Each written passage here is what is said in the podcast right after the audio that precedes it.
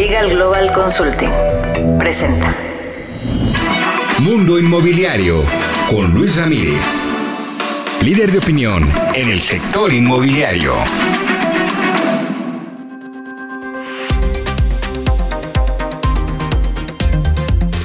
¿Cómo le va? Muy buenas noches, soy Luis Ramírez, esto es Mundo Inmobiliario, lo invito a que nos acompañe la siguiente hora, tendremos toda la información del mundo inmobiliario, este es un programa hecho para usted que está en el mundo inmobiliario, en este gran sector, o para usted que quiere invertir, que quiere aprender, que tiene la necesidad de comprar algún inmueble, lo invito a que nos escuche aquí todos los jueves a través de El Heraldo Radio por frecuencia modulada, transmitimos desde la Ciudad de México para 23 estaciones por frecuencia modulada, insisto, en toda la República Mexicana y algunas ciudades de los Estados Unidos. Puede encontrar el podcast siempre en diversas plataformas. Le cuento que si usted quiere invertir, pues sígame en redes sociales porque hay muy buenas oportunidades. Me encuentra en todos lados como Luis Ramírez Mundo Inmobiliario y le podemos dar una sesión para que usted obtenga pues esta, eh, estas inversiones. Le cuento que en un momento más estaremos descifrando si hay burbuja inmobiliaria o no en la editorial. Escuche usted también, por supuesto, Elsa García en la sección charlando con profesionales inmobiliarios. Hablará justamente de las novedades en el sector. Estaré conversando precisamente con nuestra primera invitada en unos minutos, la maestra Lilia Janet Porras, titular de la Notaría 91 del Estado de México. Y es que déjeme decirle que ya entró en vigor el reglamento a la ley inmobiliaria en este estado que regula la actividad inmobiliaria. Por supuesto, un gran logro de eh, los agentes inmobiliarios en esta ciudad. Y bueno, pues escuche usted todos los detalles porque hay que cumplir a los que están en el Estado de México y sin duda, pues hay que irse preparando las ciudades en las que todavía no tienen pues esta ley o este reglamento. Estaré conversando con Eduardo López, analista de fibras, y es que las fibras, los precios de las acciones han caído eh, en los últimos años, pero también en este último trimestre han caído algo irregular porque las fibras han comportado estables, hay una oportunidad de inversión, escuche usted. También estaré conversando con el licenciado Mario Romo Alarcón y con Karen Julieta, vicepresidente y presidente de AMPI Guadalajara, y es que este 26 y 27 de noviembre viene un evento sin precedentes en el que además será híbrido, usted lo puede escuchar desde cualquier lugar del país. Pídame desde ahora la liga que nos van a hacer favor de dar aquí en Cortesía para Mundo Inmobiliario un evento en el que se hablará de tecnología, del metaverso, de las fintech, de cómo el sector inmobiliario tiene que, trans, eh, pues, que, que transformarse y adoptar la tecnología. Todo esto y más aquí en Mundo Inmobiliario. Acompáñenme. Editorial. Vamos a mi comentario editorial de esta noche de jueves. Y bueno, hay una burbuja inmobiliaria, ese es el cuestionamiento. La respuesta, pues eh, yo diría desde ahora que no. ¿Por qué? Vamos a desglosarlo. Bueno, primero se habla de una alza en los precios tremenda, eh, o en algunas ciudades arriba del 20% en los Estados Unidos, el país vecino, que desde luego esto obedece justo a que pues muchas personas han querido formar patrimonio, también obedece a la falta de cadena de suministros, porque no se habían construido las viviendas suficientes en, eh, durante la pandemia. Lo mismo sucedió en México. También se dejaron de construir viviendas, sin embargo, los precios promedio en México han subido apenas eh, en promedio el 5%, 7% anual en los últimos años general, en general en toda la República. Por supuesto que hay ciudades en las que sí ha habido incrementos o zonas, colonias específicas en la que la plusvalía ha ido al 15, 17, otras en la que al contrario ha ido al 2 o 3% anual. Pero en general tenemos números estables. En Estados Unidos igualmente los números han sido estables, entre comillas, eh, pero bueno, eh, lo que pasa en Estados Unidos no necesariamente debe afectar a México. Lo que sí le quiero aclarar es que no hay burbuja inmobiliaria en Estados Unidos, tampoco en México. ¿Cuándo se da una burbuja inmobiliaria? Bueno, se da cuando hay una sobreoferta, es decir, muchas, hay dos tipos. Una, cuando hay muchas eh, propiedades disponibles y pocos compradores. Esta es la más peligrosa, cuando hay pocos compradores porque eh, realmente nadie está dispuesto a pagar el precio por eh, una propiedad. Al contrario, lo que ha sucedido es que al haber poco inventario, lo que está eh, lo que ha acontecido en países como el vecino del norte, pues es que las personas pagan más por una propiedad. Pero entonces, Dejémoslo claro, no hay ningún tipo de burbuja. Una burbuja se da cuando también hay muchos créditos hipotecarios, y estos créditos hipotecarios pues eh, son autorizados a cualquier persona. Eso pasó en 2008 en la famosa burbuja inmobiliaria en Estados Unidos. Hoy no está sucediendo esto, ni en Estados Unidos ni en México. En México se siguen construyendo viviendas, se sigue eh, autorizando en este momento créditos hipotecarios a pesar de que han subido las tasas de referencia, en este momento los créditos hipotecarios no han subido o han subido muy poco algunos bancos, entonces sigue siendo muy bueno y eh, pues bueno, eh, hay algunas ciudades, ahora si lo desmenuzamos por ciudades, podríamos hablar de que hay algunas ciudades que tienen eh, problemas, por ejemplo, en la Ciudad de México, los precios de renta, los precios de venta no obedecen al precio que debiera ser, en algunas zonas está muy bajo, en otras está muy alto, en fin, pero esto ha sucedido siempre.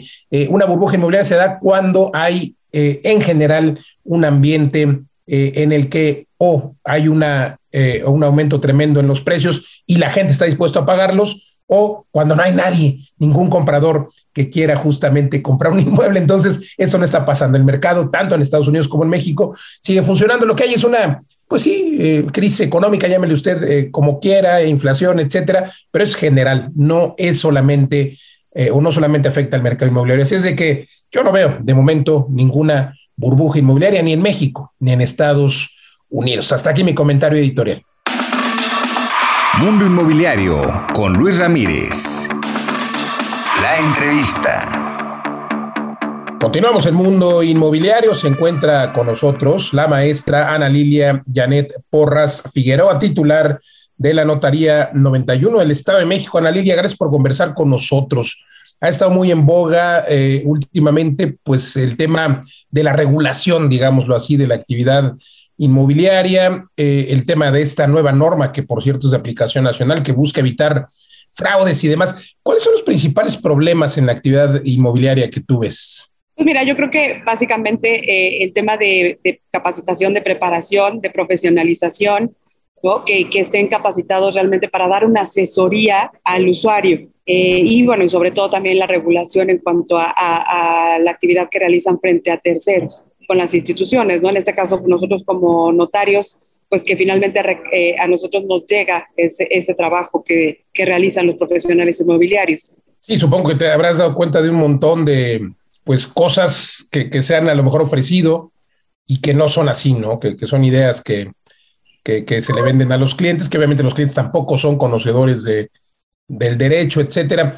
Por eso es importante regularlo. Eh, tenemos el ejemplo eh, en otros países donde justamente se lleva a cabo esta eh, profesionalización, que, que, esa es la, regularización, ¿no? La, profesionalización, el conocimiento. Sí, sí, así es. Finalmente, mira, los objetivos de la ley yo creo que eh, en, en, general es lograr una formalización de la actividad de intermediación en todos los sentidos, ¿no?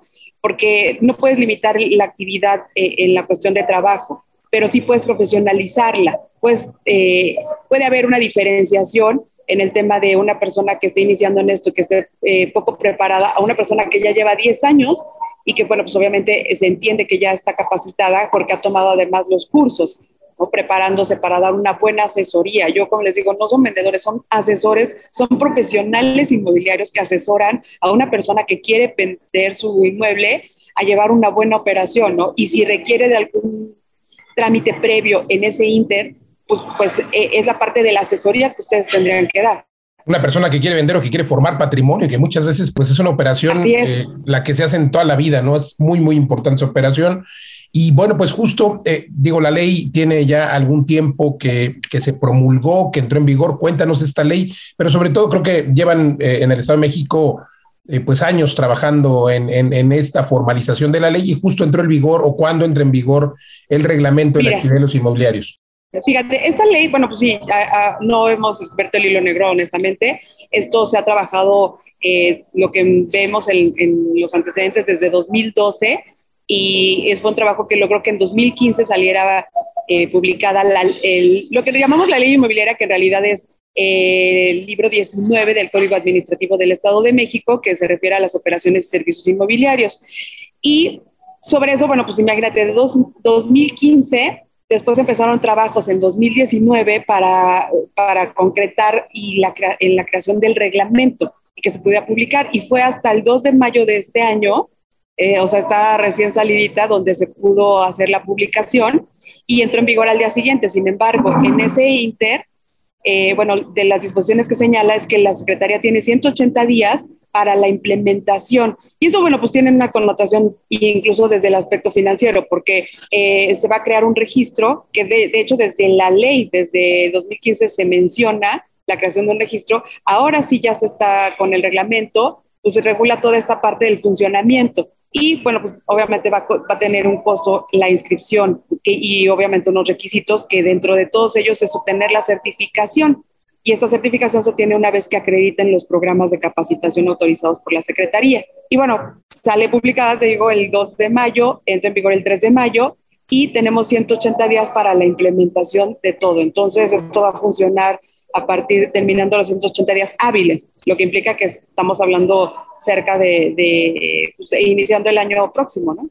Totalmente. Entonces, digamos que los nuevos requisitos que tendrán que cumplir es, por supuesto, eh, esta formación, estos eh, cursos o programas de capacitación que la Secretaría determinará, ya los determinó, todavía no, y, es el único requisito, o bueno, supongo que habrá, o, más bien es pregunta, ¿habrá algún otro requisito como tener tu propia oficina, demostrar que tienes un lugar eh, abierto al público, etcétera? Sí, fíjate que está dirigido eh, principalmente a personas físicas, ¿no? Si tú tienes una empresa, una sociedad inmobiliaria, todas las personas que forman parte, incluso si tú contratas asesores, todos ellos tendrían que estar certificados para que tu empresa pudiera entrar a, una inscripción en el registro. Porque los requisitos en realidad son en personas físicas, copia de identificación eh, de, la identificación oficial vigente, comprobante de domicilio, certificación, que eso es, corresponde a las capacitaciones que cubriste el temario de las capacitaciones, la solicitud, que también se está trabajando en el formato, porque va a ser vía digital, eh, toda la inscripción es vía digital también, el Registro Federal de Contribuyentes y, la, y el CURP, ¿no? Pero básicamente, pues sí, eh, te digo, esto es las personas físicas. Para efecto de las personas jurídico-colectivas, pues ya sabes, copia eh, que certifica el acta constitutiva, identificación vigente del representante legal, el poder notarial, comprobante de domicilio. Y que todos sus empleados estén certificados. Sí, porque tienes que presentar la relación de los prestadores de servicios inmobiliarios vinculados a tu empresa. Entonces, todos ellos tienen que estar certificados y además tienes que avisar si tuviste bajas o altas, ¿no? Cada vez que ingresa alguien, eh, tienes que habitar aviso, es parte de las obligaciones que tienen que cumplir. Y, es una y esto se va a tener que revalidar cada tres años, aunque tienes que mantener vigente eh, anualmente el registro. Esto es, se tendrá que hacer un pago de derechos anual. Justo este es el tema por el cual son los 180 días para que entren las partidas del Estado de México, porque hoy por hoy pues no tenemos una forma de generar una línea de captura para ese concepto. Oye, pues interesante, de verdad, qué bueno que, que así eh, se ponga en orden. No digo que hubiera un desorden, pero bueno, sin duda el consumidor final podrá tener la certeza de que hay un profesional detrás que le está asesorando. Y justo al respecto, preguntarte qué le recomendarías, por un lado, a los profesionales inmobiliarios o los asesores, como bien refieres, inmobiliarios que están empezando, que quieren empezar en esta actividad, pero también al propietario, qué elementos observar eh, cuando va a recibir una asesoría el propietario y luego, eh, pues el que está empezando, qué, qué debe hacer para ser un buen asesor inmobiliario. Mira, pues al que esté empezando lo que le podemos recomendar es acercarse a las capacitadoras, en este caso va a haber acreditadoras, porque eh, que cubran con los requisitos principalmente que tengan validación ante la Secretaría de Educación Pública. Y una, vez asociación eso, inmobiliaria. Puede ser, así es, una asociación inmobiliaria y una vez eso, y una vez que la Secretaría de Desarrollo Económico le dé la, la acreditación para hacer, para expedir certificación, entonces eh, tomar los cursos correspondientes. Estos programas van a ser eh, unificados porque son autorizados por la Secretaría. Entonces, nosotros estamos presentando un temario que creemos que cubre todo. Obviamente, una vez que está autorizado por la Secretaría, será el que se tendrá que ocupar en diversas, con las diversas acreditadoras. Y bueno, pues capacitarse, obtener su certificación, eh, porque ya ahora en el registro una de las cosas que, va, que se va a señalar es la antigüedad del asesor inmobiliario. Si hay sanciones, si ha tenido alguna infracción, si hay alguna sanción, si ha estado en algún conflicto. Y fíjate, muy curioso, porque ya en la Secretaría de Desarrollo Económico nos hicieron saber que hay personas que buscan si el prestador de servicios, el asesor inmobiliario que está ofreciendo sus servicios, está registrado. Entonces, eh, la, la, Secretaría les va a dar un número de registro con el cual se van a tener, tener, es una de las obligaciones, ostentarse con ese número en toda la documentación que firmen, publicidad, contratos, opciones, ofertas. Entonces, esa va a ser la diferencia, ¿no? Tú en tu portal de, tu, de tu inmobiliaria vas a poder poner que está certificado, ¿no? que está validado por la Secretaría, así es. Y ¿Cuál cédula eso Es maravilloso. Muy parecido, la verdad es que era el objetivo que teníamos, no logramos llegar a tanto, pero sí por lo menos un número de registro eh, eh, que, te va a hacer la diferencia con alguien que no está capacitado, ¿no? Y entonces al, al consumidor final, que bueno, pues es el comprador o vendedor, pues obviamente él va a poder tener la certeza de que está respaldada esa operación por una secretaría, en este caso la Secretaría de Desarrollo Económico. Pues interesante, felicidades por este logro que sin duda ayuda al propio sector y por supuesto a los consumidores finales. Gracias, maestra Ana Lilia Porras, eh, titular de la Notaría 91 del Estado de México. Gracias por conversar con nosotros. No, hombre, gracias a ti, Luis Ramírez, por la invitación y estamos aquí. Con mucho gusto, gracias. Nosotros continuamos aquí en Mundo Inmobiliario. Oportunidades inmobiliarias.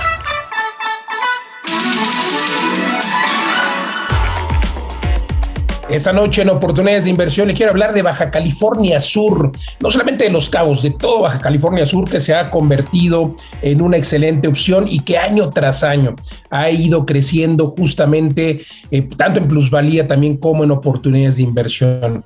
Claro, la joya de la corona, Los Cabos, Los Cabos, un lugar en el que hoy viven de manera fija por lo menos 30 mil extranjeros, la mitad de ellos, la mitad de ellos jubilados, la gran mayoría de este número también todos norteamericanos.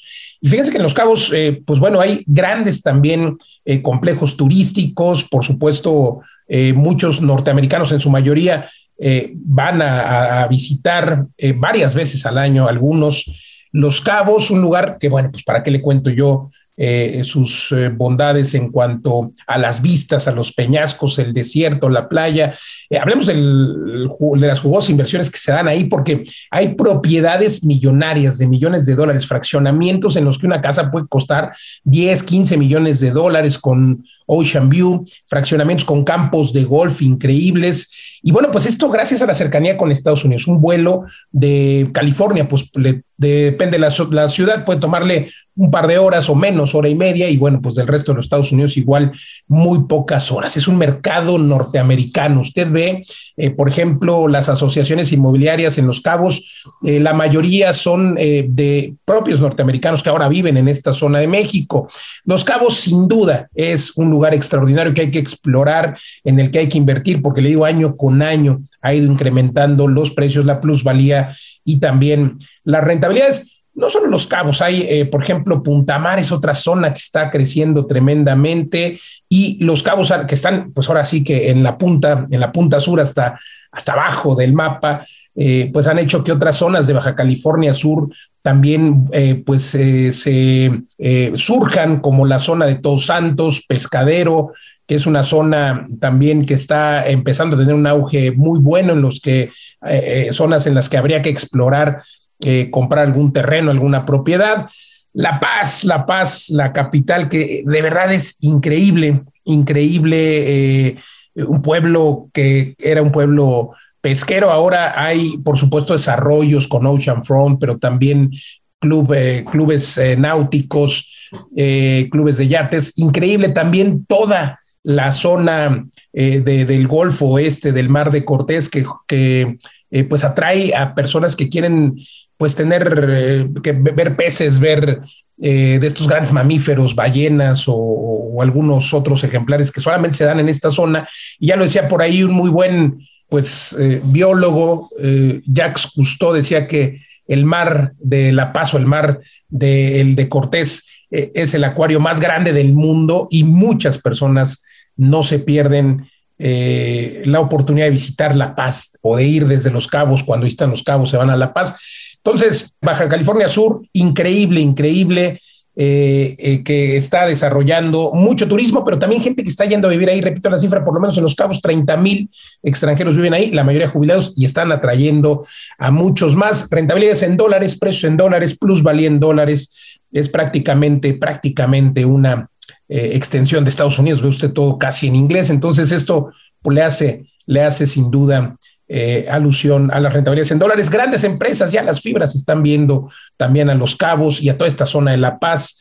Es que hay un montón de sitios como el Mogote y el Comitán, donde la mayoría de los residentes, la mayoría, son extranjeros. Ya decía yo norteamericanos, pero también ya empieza a haber eh, otras, de población de otras latitudes. Así que hay que echar un ojo a todo el estado, no solo los cabos, a toda la Baja California Sur. Hasta aquí mi recomendación de inversión de esta semana. Mundo Inmobiliario con Luis Ramírez.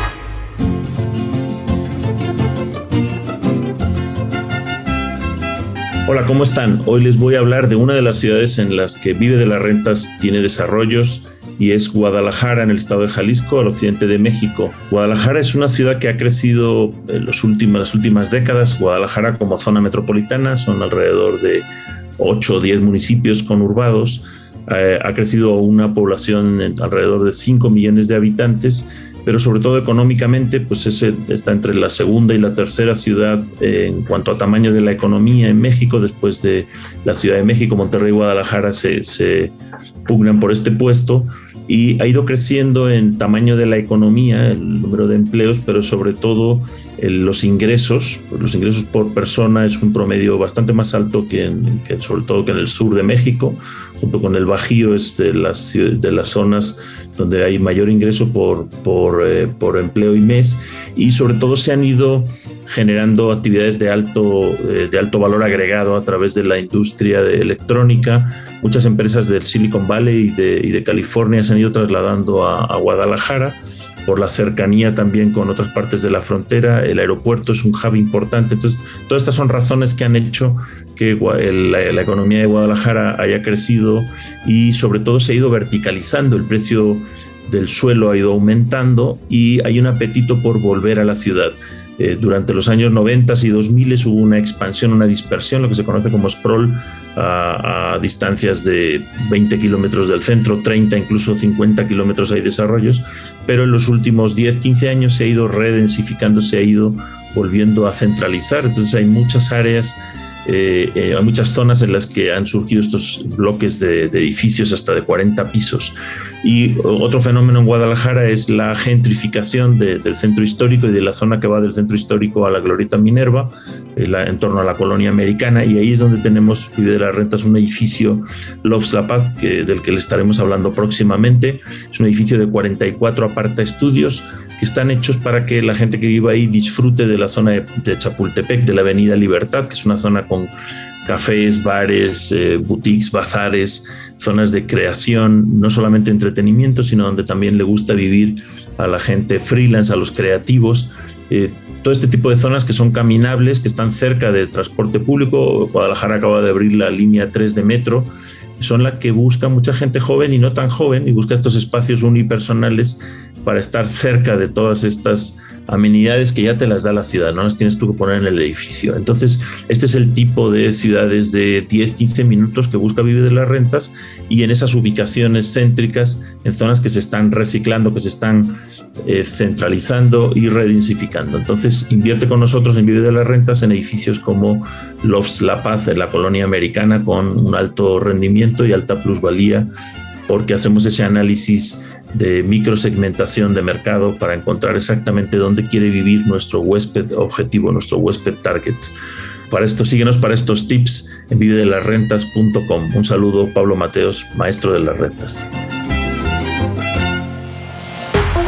Te invito a conocer el método Viverrent, un método por el que puedes hacerte de un departamento que vale 3 millones, dando un enganche desde el 35%, o sea, más o menos un millón de pesos, y luego dejas que se pague con tus propias rentas, con tu propia rentabilidad. A partir del mes siguiente te empezamos a pagar esta rentabilidad en vivedelasrentas.com. Es algo inédito, algo que solamente sucede en vivedelasrentas.com, desarrollos en Tulum, en Estados Unidos, en España, y con enganches eh, tan breves como el 30% y lo más importante es que empiezas a recibir tus rentabilidades, luego el resto lo pagas cuando te entreguen la unidad y por supuesto con un crédito hipotecario que sin duda se va a pagar solo. Conócelo, la sesión de coaching no tiene costo, pídemela aquí escribiendo a mis redes sociales, me encuentras en todos lados como Luis Ramírez Mundo Inmobiliario, Facebook, Twitter, Instagram o entra a la página www.vivedelasrentas.com. Conoce el método Vive Rent.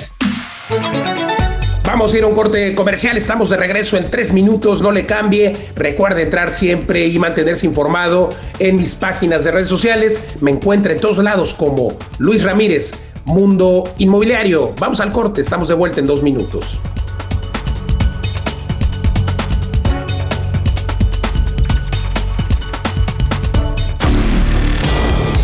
Sigue a Luis Ramírez en Twitter, arroba Luis Ramírez MI.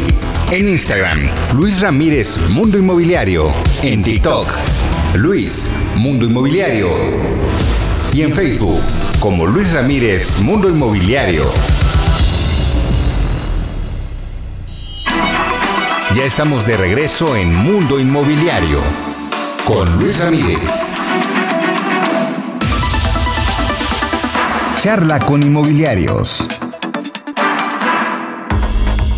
La firma electrónica, sin duda después de COVID, para el sector inmobiliario ha representado uno de los cambios más importantes. Esto nos obligó a hacerlo la pandemia, desde luego al poder trabajar y necesitar hacerlo desde casa y no parar la demanda que después de COVID teníamos de manera muy específica en cuestión de inmuebles de arrendamiento. La firma electrónica tenía cierta resistencia para el mundo inmobiliario, ya que si algo siempre ha caracterizado a los profesionales inmobiliarios, a todos aquellos asesores que comercializan propiedades, sobre todo en arrendamiento, es extremar el cuidado y estar totalmente seguros de que aquello que le pueden recomendar a un cliente como procedimiento va a ser algo totalmente confiable. Cuando hablábamos de la firma electrónica, era para todos los asesores inmobiliarios difícil de aceptar y de entender porque no lo conocíamos, no conocíamos el fundamento legal, si bien eh, la resistencia siempre al cambio, hablando concretamente de tecnología, ha resultado complicado para ciertos sectores de quienes participan en la comercialización de bienes inmuebles. La pandemia creo que algo que nos ha dejado de manera importante en una herencia totalmente productiva y capitalizable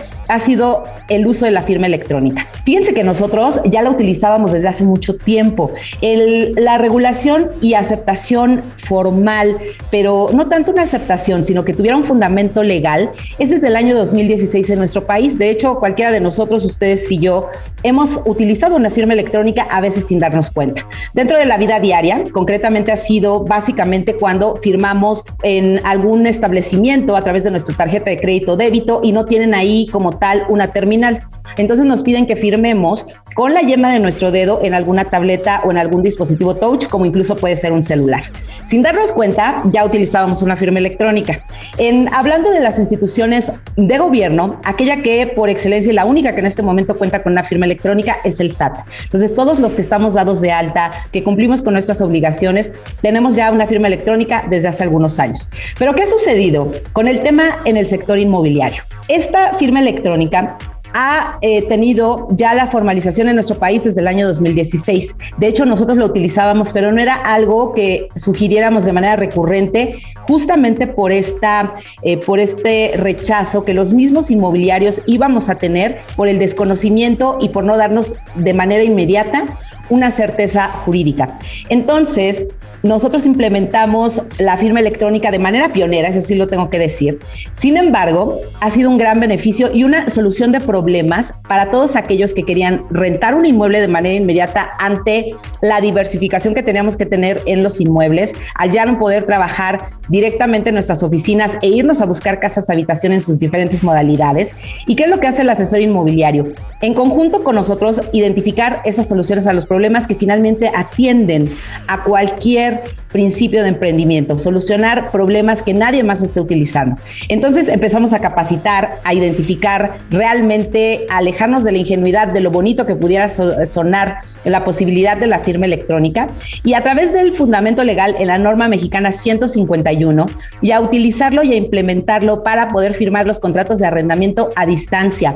En, muy al, al inicio del COVID fue una solución para guardar la sana distancia, seguir atendiendo de manera inmediata las renovaciones de contrato de arrendamiento y por supuesto empezarlo a publicar y a decirlo como parte de los servicios de una oficina inmobiliaria, que te iban a marcar tendencia y al día de hoy marcan una tendencia totalmente en herramientas tecnológicas, hacen procedimientos seguros que van a optimizar los tiempos y les quiero decir un gran valor agregado. La firma electrónica por su propia naturaleza es un documento encriptado por eh, blockchain y lo mismo que nos permite tener un sello digital en el tiempo. Entonces, incluso la posibilidad de tener una fecha cierta en nuestros contratos de arrendamiento a través de la firma electrónica lo podemos tener de manera importante. Yo le diría a usted asesor inmobiliario, a usted propietario que quiere o necesita firmar un contrato de arrendamiento, hágalo jurídicamente con toda la base legal a través de una firma electrónica o pídale a su asesor inmobiliario que trabajen con eh, quienes podamos proveer la firma electrónica y tener todos estos grandes beneficios. Mundo Inmobiliario con Luis Ramírez.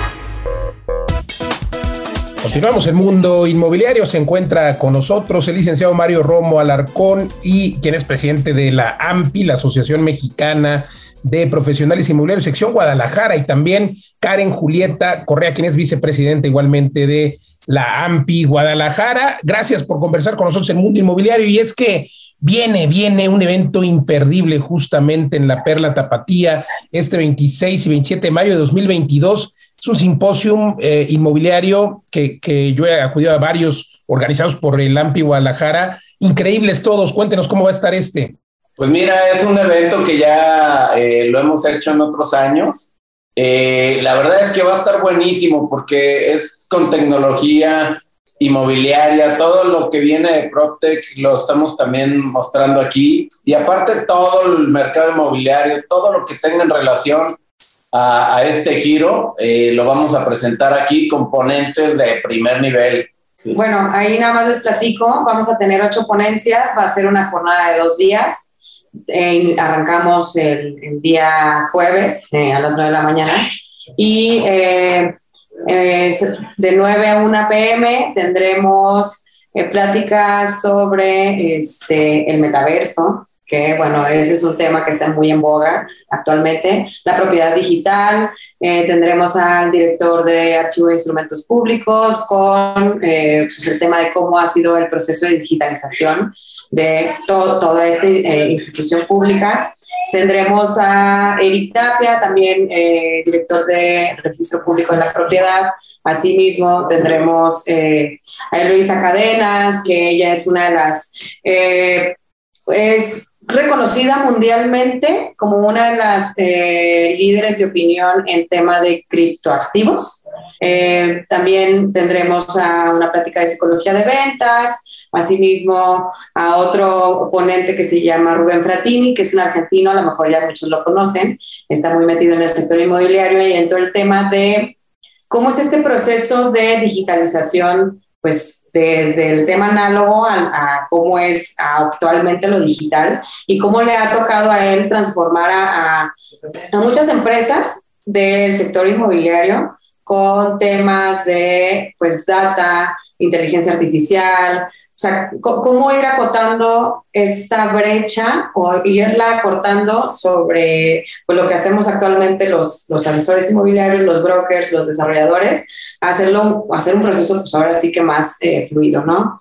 Tendremos ahora que estamos tan eh, eh, totalmente, sobre todo ahora que está tan en boga el tema de la tecnología, ahora que la pandemia nos enseñó a tener o utilizar más estos elementos tecnológicos y a veces parecía que el sector inmobiliario no lo necesita, pero por supuesto que hacia allá vamos, hacia el metaverso. Suena como que yo nunca voy a estar ahí, pero qué bueno, los felicito por esta iniciativa y porque este evento sin duda le va a abrir el panorama a todos, ¿no? A desarrolladores, a agentes inmobiliarios y justo es lo que les quiero preguntar, porque es un evento de una asociación. Sin embargo, pues no está acotado solamente a miembros de esta. Pueden ir cualquiera, cualquiera, cualquier persona, incluso inversionistas o quien quiera empezar en el mundo inmobiliario, ¿no?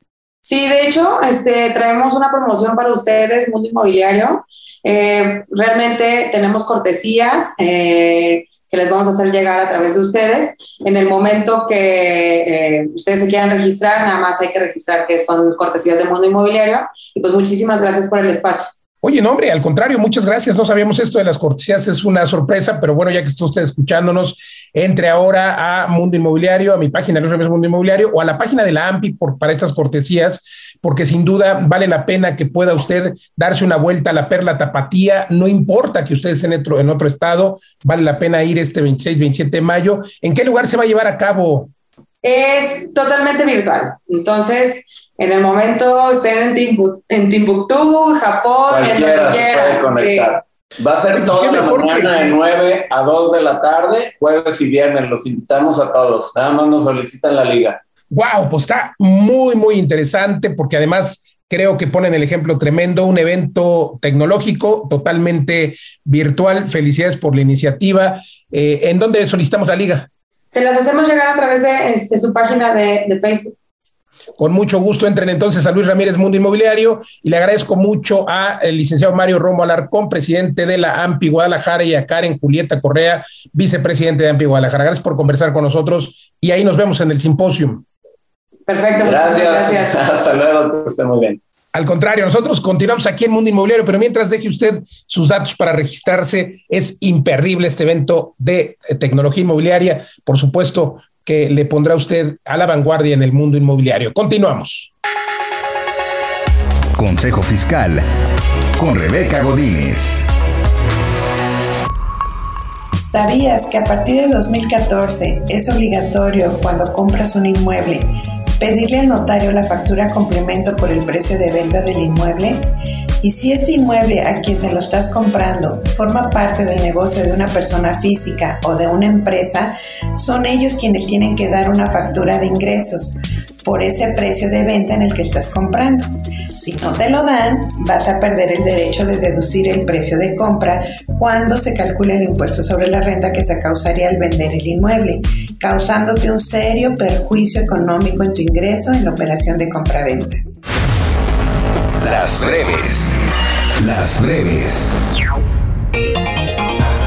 Vámonos a las noticias de la semana. Déjeme decirle que del ring, del ring a los bienes raíces, estos son los negocios de Saúl, el Canelo Álvarez. Como siempre lo he dicho, hay que diversificar y qué bueno que el Canelo pues ahora está eh, pues ya eh, dándole a los negocios inmobiliarios, además de los restaurantes, pues bueno, tiene una participación en el sector inmobiliario y es que eh, pues ha tenido una ganancia cercana el último año a los 20 millones de dólares y pues ahora está ha manifestado en varias entrevistas que está invirtiendo en bienes raíces y el Canelo lo hace usted, ¿por qué no?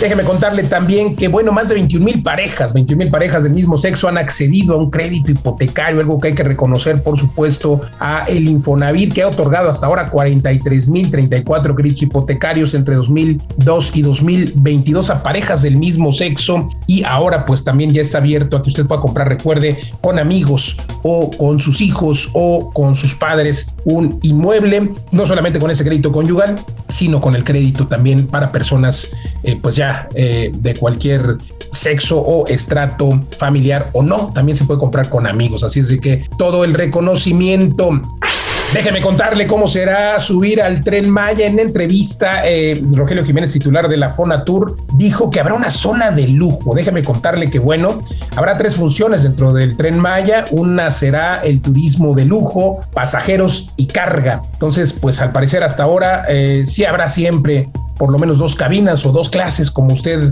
quiera llamarle, como sucede en muchos trenes europeos, primera o normal.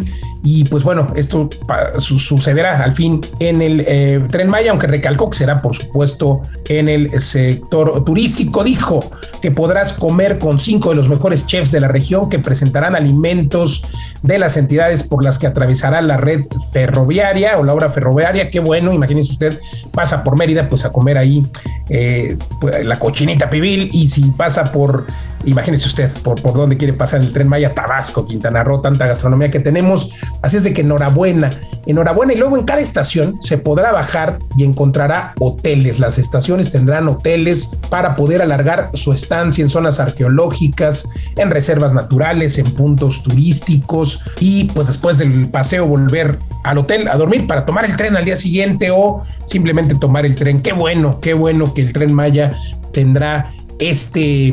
Eh, pues todo este ecosistema alrededor, hoteles, gastronomía, turismo de lujo, que vaya que eso es lo que se pretende atraer a nuestro México y a la zona de la península de Yucatán, donde operará este tren Maya. Lo que sí no dijo es cuándo, cuándo va a estar listo. Ya veremos, pero bueno, hasta aquí las notas curiosas inmobiliarias. Mundo Inmobiliario con Luis Ramírez. Oiga, lo quiero invitar a que si usted es propietario de un inmueble y lo renta, lo haga de forma segura con una protección jurídica por Legal Global Consulting con oficinas en 20 ciudades. Entre ahora a www.lgc.com.mx porque en Legal Global Consulting se hace la investigación del inquilino, se hace, eh, por supuesto, la investigación también de la identificación, porque hoy está de moda la suplantación de persona, muchas identificaciones falsas, se verifica en plataformas, igualmente en la capacidad crediticia, luego se hace un contrato de arrendamiento perfecto. Ustedes quien cobra la renta, pero para el caso de que el inquilino deje de pagar a través de esta protección jurídica, usted estará cubierto con nuestros abogados sin ningún costo extra y también con la cobertura contra esta ley de extinción de dominio, porque también si usted le renta delincuentes, pueden quitarle su propiedad. Atención en todo el país, viva tranquilo y proteja su patrimonio con nuestra protección jurídica para arrendamiento www.legalglobalconsulting.com. Continuamos. Mundo Inmobiliario con Luis Ramírez. La entrevista. Continuamos en Mundo Inmobiliario. Se encuentra con nosotros Eduardo López, analista de fibras de BX. Mi querido Eduardo, gracias por conversar con nosotros. Será un buen momento para invertir en fibras. Ah, hemos escuchado que las bolsas en el mundo han estado con mucha volatilidad, pero sobre todo con caídas fuertes, algunas caídas también en algunas fibras eh, eh, o en el valor de las acciones de algunas fibras, algo impensable, ¿no? Como, como la fibra Monterrey. Cuéntanos un momento de manera descriptiva, más bien, eh, qué tanto han estado afectadas las fibras y cuáles más, cuáles menos. Hola Luis, y antes que todo, gracias por la invitación. y sí, como bien comentas, han sido, pues, digamos, meses difíciles para las fibras en cuanto al desempeño del precio de los mercados, ¿no? Hemos visto en general, hablando del sector, se ha ajustado digamos, si vemos una mediana este, de las más bursátiles, se han ajustado cerca de 6% en lo que va del año, ¿no? Siendo que también el año pasado se ajustaron y también el 2020 también se ajustaron, ¿no? ¿Se ajustaron al alza o a la baja? A la baja, se ajustaron a la baja. Entonces ya tenemos como que varios, varios años que han sido como complicados. Y en general, pues la, pues, la relación que suele verse en los mercados es eh, tasas de interés comparadas con las fibras. Y bueno, como tú sabrás, eh, los inversionistas suelen comparar el rendimiento de un bono contra el rendimiento del dividendo de una fibra, ¿no? Aunque no es lo único que hay que ver en fibras, pero suele ser una, suele ser una comparación que el mercado hace mucho. Entonces, en entornos de altas tasas de interés, el inversionista, pues, al, al ver dos, dos, activos alternativos que te, que te dan como esta opción de pagarte, digamos, darte un flujo ya sea trimestral o anual, pues entonces hacer esta comparación, digamos, versus las tasas de interés, para ciertos inversionistas las fibras pueden perder atractivo, ¿no? Entonces, cuando vemos que pues, se presionan en el mercado. A ver, pero eh, ¿cuáles son los números? ¿Cuánto paga más o menos una fibra de rendimiento? ¿Cuánto los bonos? Pues mira, ahorita con los precios actuales en promedio, las fibras están pagando cerca del 8%. Y, por ejemplo, el bono mexicano a 10 años, este, digamos, sería como la referencia más usada para comparar, está cerca del 9%. Entonces, es un bono del gobierno a 10 años contra una fibra, aunque también hay fibras que están pagando más, ¿no? Digo, te estoy dando como una una mediana del sector, pero permite darte algunos casos, ¿no? Por ejemplo, su fibra 1 ya está más cercano a 10%, su dividend yield, si lo ves anualizado. O este, fibra Macquarie paga 8.4, ¿no? Pues el 8% es la mediana. Pero comparado contra el 9% del bono mexicano, pues sí, digamos que pierden cierto atractivo si nada más buscas el dividendo, ¿no?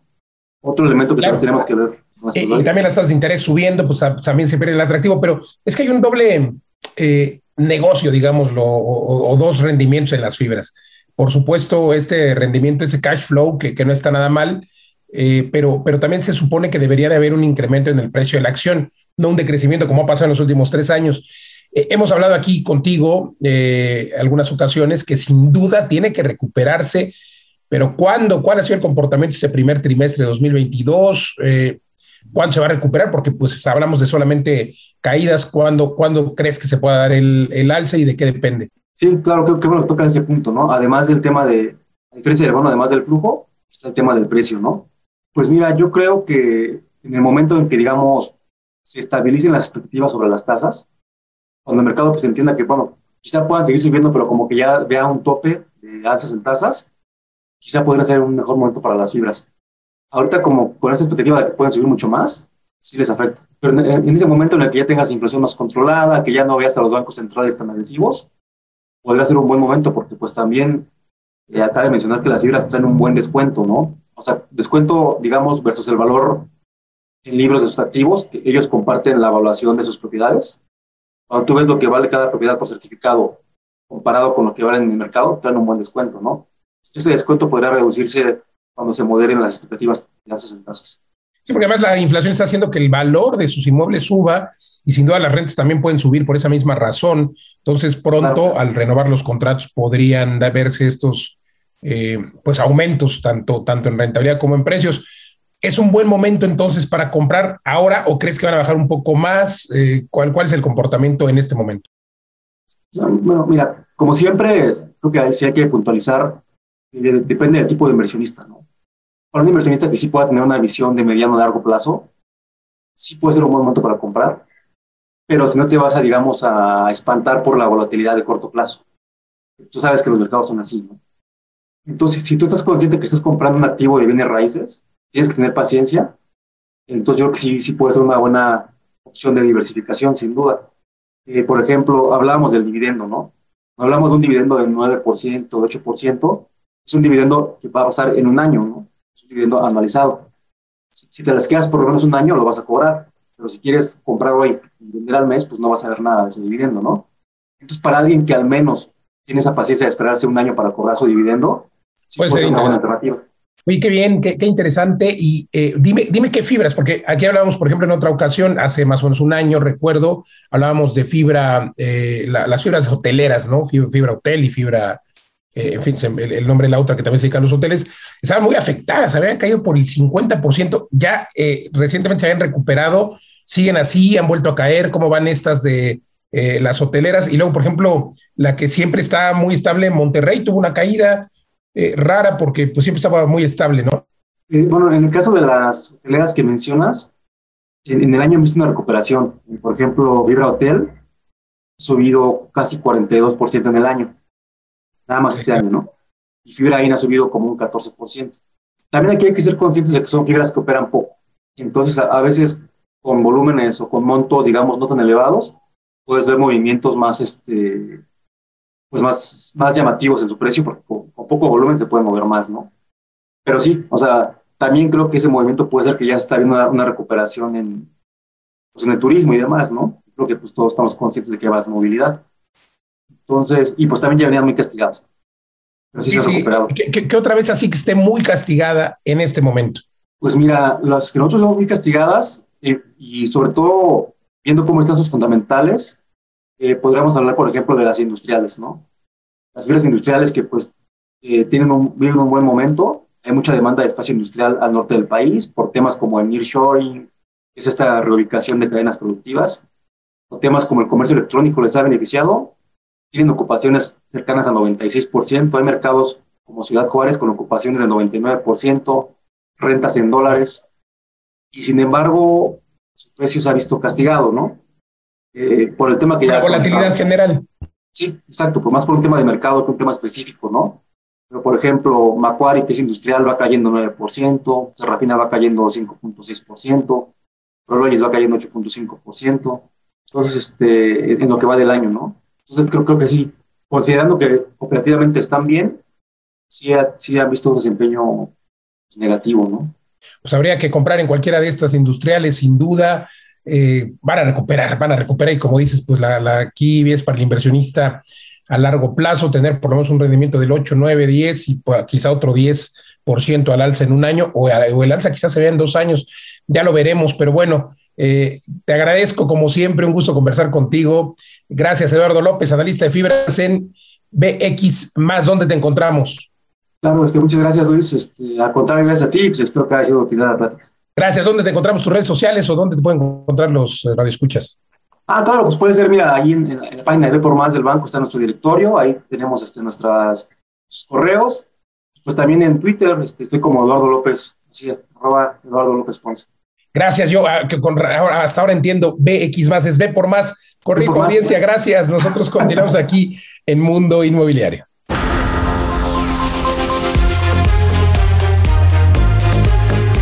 Hemos llegado al final de esta emisión de Mundo Inmobiliario. Gracias por acompañarnos. Recuerde que puede usted compartir y escuchar el podcast completo. Escríbame. Siempre me dará gusto atenderlo en mis redes sociales. Luis Ramírez Mundo Inmobiliario.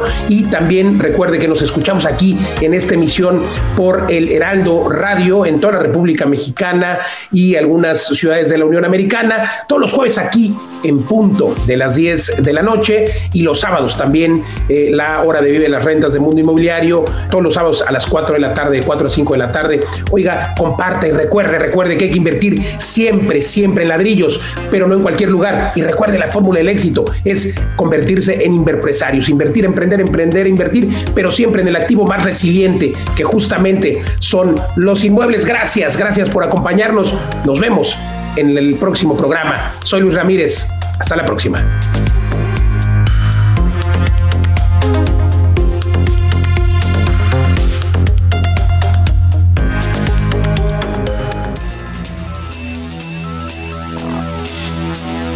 Global Consulting. Presentó Mundo Inmobiliario con Luis Ramírez, líder de opinión en el sector inmobiliario.